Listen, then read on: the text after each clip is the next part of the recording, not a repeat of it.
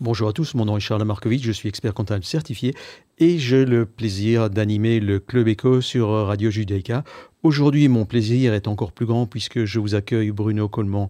Bonjour. Bonjour. Nous avons euh, choisi de diviser notre entretien en deux parties. Une partie aujourd'hui où on va plutôt partir parler euh, du monde et euh, la semaine prochaine, nous parlerons euh, de l'Europe. Mais avant toute chose, je voudrais rappeler que vous êtes membre de l'Académie royale, vous êtes professeur d'université, vous êtes monsieur 10 millions puisque vous avez 10 millions de, de, de pages ou de vues sur LinkedIn, ce qui n'est pas peu dire en Belgique.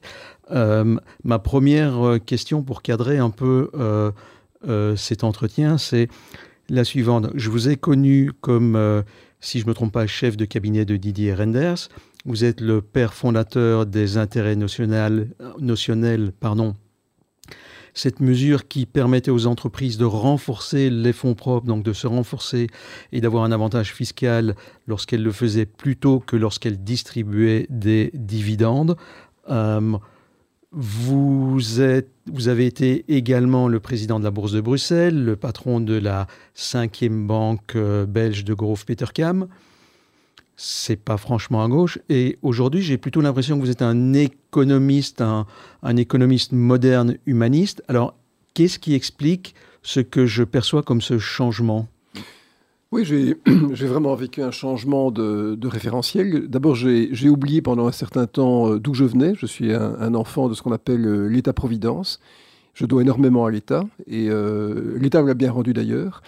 J'ai voulu rendre à l'État pendant toute ma vie une des choses les plus importantes qui m'était permis d'obtenir, c'est-à-dire l'enseignement, raison pour laquelle j'ai présenté un doctorat. Quand j'avais 40 ans, j'ai enseigné et j'enseigne toujours dans de nombreuses universités. Euh, et, c'est vrai que pendant tout un temps, je me suis laissé euh, un peu enivrer par la simplicité euh, du néolibéralisme, ayant un peu de sang américain dans mes veines, puisque ma grand-mère était américaine, ayant étudié aux États-Unis dans le Midwest, ayant été membre du comité de direction de la Bourse de New York. Et puis je me suis progressivement rendu compte, non pas du tout par, par sentimentalisme, mais par raisonnement, qu'en fait ce système euh, qui n'a heureusement euh, pas imprégné totalement l'Europe, en fait était contraire à la nature des relations humaines, à la paix, à la solidarité, à la générosité, à la bienveillance.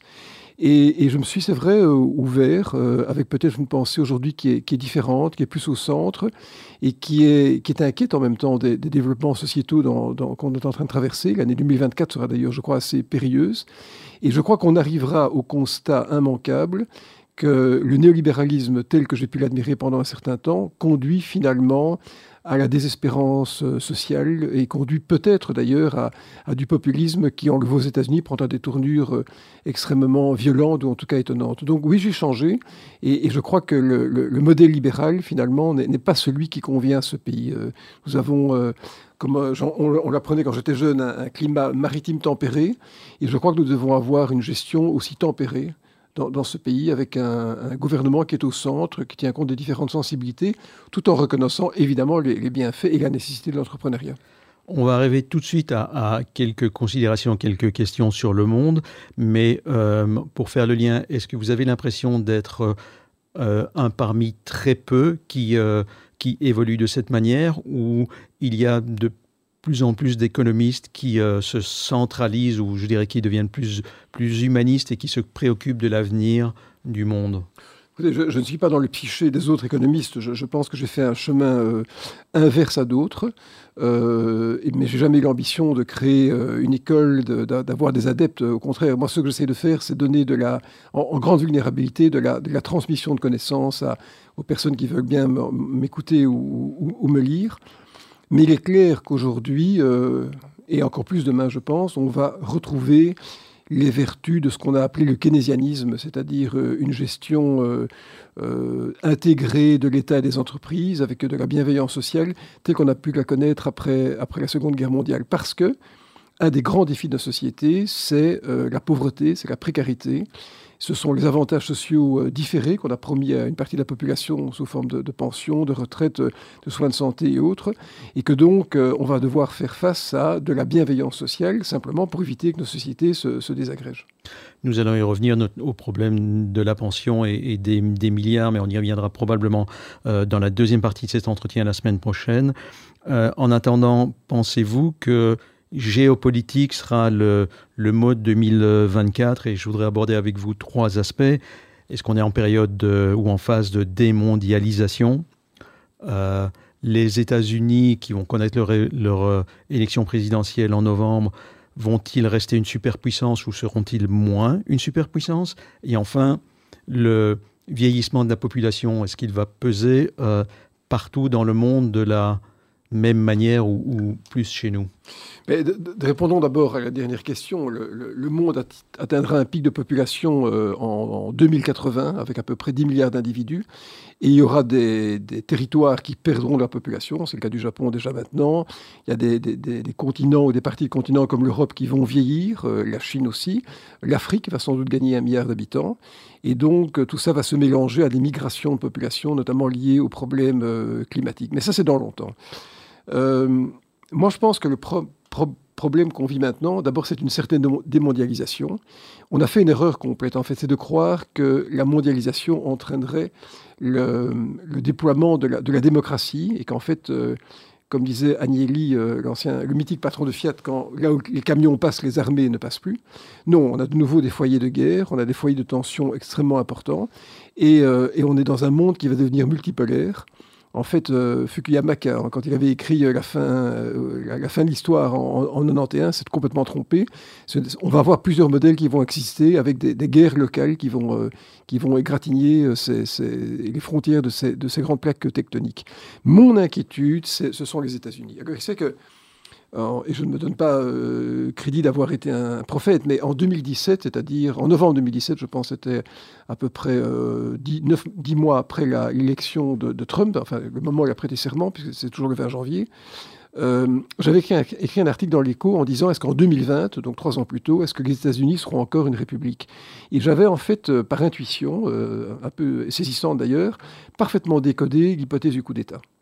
Euh, qui a eu lieu, euh, on le sait, en tout cas une tentative, une insurrection, euh, je ne suis pas juriste, qui a eu lieu donc le, 6 janvier 2021.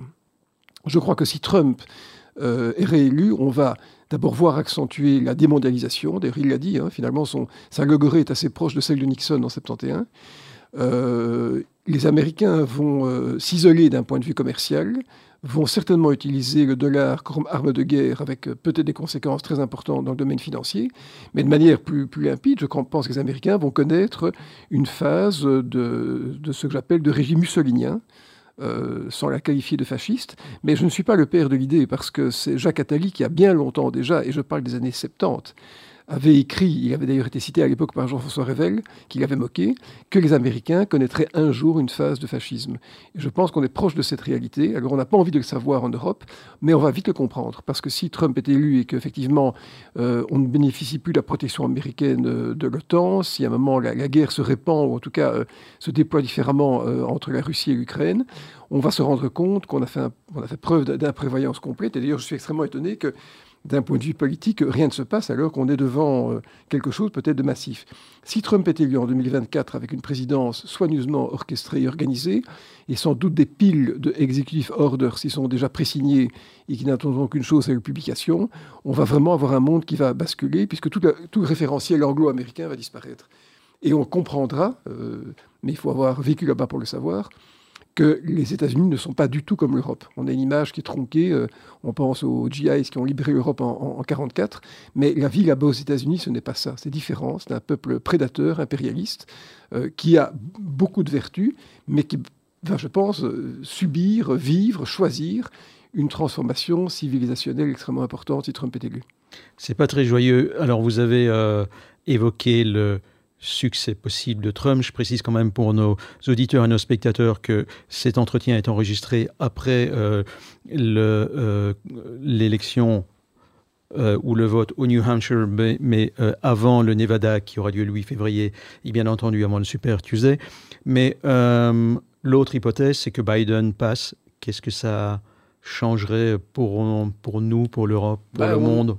On aurait, sans doute plus de prévisibilité et un régime peut-être euh, plus ouvert, mais euh, Biden est très, très âgé. Et donc, il est peu probable qu'il arrive à terminer euh, dans un état de conscience absolu une seconde présidence. et je crois que si Trump n'est pas élu, on peut s'attendre aux États-Unis à des foyers d'insurrection, de, rébellion. Il faut, quand même se rappeler qu'il y a un quart des Américains, c'est-à-dire la moitié des républicains, qui euh, considèrent, donc ça fait à peu près 35 millions de votants, qui considèrent que Trump aurait dû gagner l'élection, que l'élection a été truquée. Donc en fait, la question n'est pas tellement de savoir si Biden va être élu ou pas. Le verre est déjà dans la pomme depuis bien longtemps. C'est-à-dire que les États-Unis sont en ébullition sociétale. Et si euh, Trump ne pouvait pas se présenter ou n'était pas élu, il y aurait bien sûr des, mouvements de, violence, de rage populaire extrêmement importants. On ne peut pas imaginer que Biden soit élu de manière apaisée. Euh, puisque quand il a été élu la première fois, on a vu ce que ça a donné le, 6 janvier. Donc, quel que soit le, scénario, quelle que soit l'hypothèse, on est dans un régime qui a déjà changé, donc le changement va se, va se perpétuer. Et je pense que c'est ça la réalité. et, notre erreur, c'est de croire qu'il y a un retour à la normale. C'est-à-dire qu'on va retrouver les temps anciens, les temps apaisés. Non, les temps ont changé. Et euh, il faut l'admettre. Et vous savez, moi, je, je, fais pas une expérience. En, 2014, j'étais euh, j'étais aux États-Unis parce que j'ai donc j'ai vécu dans le Midwest. Euh, j'ai étudié là-bas, donc et j'aime bien le Midwest parce que j'aime bien visiter les distilleries de, de Bourbon. Et je me souviens avoir, dans un bed and breakfast, passé un petit déjeuner avec un professeur d'université et sa femme, qui était retraitée depuis peu des gens qui étaient vraiment de, de, belle qualité, des gens qui avaient pratiqué des vertus, enfin qui étaient bien, et qui m'ont tous les deux dit la classe moyenne n'existe plus aux États-Unis. Et ça m'a effrayé parce que je me suis dit que finalement, si des personnes, c'est un échantillon qui est microscopique, mais d'une telle qualité intellectuelle le disaient calmement, c'est qu'il y a quelque chose qui ne fonctionnait plus aux États-Unis. Donc le verre est dans la pomme depuis bien longtemps, et à mon avis, le verre a déjà mangé tout l'intérieur de la pomme. Euh, j'ai encore deux grandes questions à vous poser dans, cet entretien, mais avant cela, une petite question euh, subsidiaire. Euh, puisque vous observez beaucoup les États-Unis, qu'est-ce qui explique qu'il n'y ait personne, qu'il n'y ait aucun candidat valable, mis à part ces deux octogénaires que sont Trump et Biden? Parce que c'est un système à bout de souffle. C'est-à-dire qu'on sent bien qu'on est devant deux, deux, personnes trop âgées et que l'étape suivante, ne peut être qu'un écroulement. C'est ça en fait la réalité. C'est que quand un système n'a pas réussi à générer sa propre succession, euh, et il n'a pas réussi à le faire, euh, parce que d'abord les républicains ont été complètement assommés par le vote de Trump et que les démocrates ont été incapables de, gérer de manière structurée une, succession de Biden, ça veut dire que c'est un système qui est à bout de souffle. Euh, et que les États-Unis, de nouveau hors du problème de Trump, hors de l'éventuelle réélection de Biden, vont connaître une rupture de système parce qu'on a l'impression qu'on a en fait euh, deux, deux arbres très vieux, euh, très hauts, mais qui vont à un moment immanquablement s'écrouler. Donc c'est un véritable problème. C'est un pays, je crois, qui a perdu sa substance euh, démocratique, qui n'en a peut-être plus envie d'ailleurs. Un... Et, et, je, vais même plus loin. Je pense que le néolibéralisme, qui est un modèle qui, préconise finalement l'isolement des individus, qui préconise l'abandon de la protection sociale, qui, qui veut faire de chacun un, mobile euh, numérique, euh, un, homme digital, en fait ce modèle a conduit à son propre populisme, c'est-à-dire a conduit à son propre écroulement. Parce qu'on ne peut pas imaginer que les États-Unis survivent dans un, tel état de désespérance. Et auparavant, ce que les Américains faisaient, c'est en fait euh, de lancer des guerres à l'étranger. Euh, c'est Boer qui avait, dit euh, récemment les Américains n'ont pas de politique euh, étrangère, ils exportent leur politique intérieure.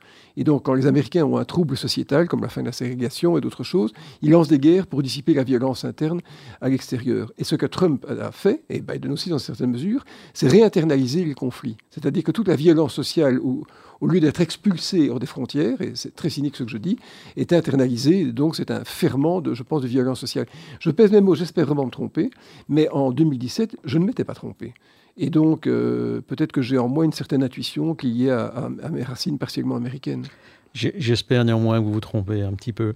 Euh, changeons de, continent, si vous le voulez bien. Euh, l'économiste Zehan prédit l'effondrement de, de la Chine l'effondrement économique, notamment euh, en raison de, la population qui vieillit. Qu'en pensez-vous, Bruno Coleman? D'abord, je pense qu'on connaît très mal euh, la Chine. Euh, certains avaient écrit Quand la Chine s'éveillera, c'était le cas de Pierre Fitt il y, a, bien longtemps. Moi, je pense que la Chine est une puissance qui, qui va continuer à s'imposer dans le monde. C'est Kissinger qui disait que finalement la différence entre les Chinois et les Américains, c'était la même différence qu'entre un, joueur de Go et un joueur d'échecs. L'Américain joue aux échecs, il faut abattre le roi. Le, Chinois joue au jeu, de, Go, en fait on ne tue pas l'ennemi, on l'encercle. Et donc euh, les Chinois, de manière patiente, veulent retrouver une zone d'influence. D'ailleurs, ils redéploient cette route de, de la soie euh, dont, ils parlent maintenant depuis une, dizaine d'années. Et je pense qu'ils ont compris que dans ce monde multipolaire, euh, ils avaient les mains libres finalement pour, euh, pour étendre leur influence sur la Corée du Sud un jour, euh, sur Taïwan certainement, voire le Japon. Parce que se remettre dans le schéma de, classique des années 40, au cours desquels les Américains ont d'abord battu le Japon après l'agression de Pearl Harbor, ou dans les années 60 et 70 au moment de la guerre du Vietnam, c'est une erreur. Les Américains ne vont plus intervenir en, Asie. on ne verrait pas d'ailleurs pourquoi ils le feraient. Hein, L'axe du mal est dissipé depuis bien longtemps. Donc moi je ne crois pas du tout que la Chine va va, s'écrouler. Ce qu'elle pourrait vivre, par contre, c'est un régime beaucoup plus autocratique. Euh, pour de manière dirigiste continuer à orienter la, croissance. C'est ce qu'en fait ils font depuis les années 40. Hein. Les Chinois ont toujours eu un problème de productivité dans le domaine agricole et industriel. Euh, alors c'est pas optimal euh, comme économie, mais, euh, mais, je pense qu'ils vont, ils vont continuer à s'imposer. Et ma dernière question pour aujourd'hui, c'est bougeons encore dans le monde, c'est Croyez-vous ou doit-on craindre ou pas une montée en, puissance d'une alliance entre l'Iran, l'Arabie saoudite, éventuellement la, Russie? Est-ce que c'est du domaine du possible, du probable? Je pense que c'est déjà le cas maintenant, puisque dans le concept des BRICS, on a le Brésil, la Russie, l'Inde, la Chine, mais on a aussi maintenant l'Iran, pardon, l'Iran et l'Arabie saoudite, qui sont pourtant des pays politiquement et religieusement euh, opposés. On a des, on, a des, des Saouds et des Chiites. Mais je pense que ce qu'on ne comprend pas, euh, qu'on ne veut pas comprendre, c'est euh, que le tropisme du monde a changé. En fait, l'odeur du monde a changé. On n'est plus du tout dans un centre du monde qui est anglo-américain ou européen anglo-américain.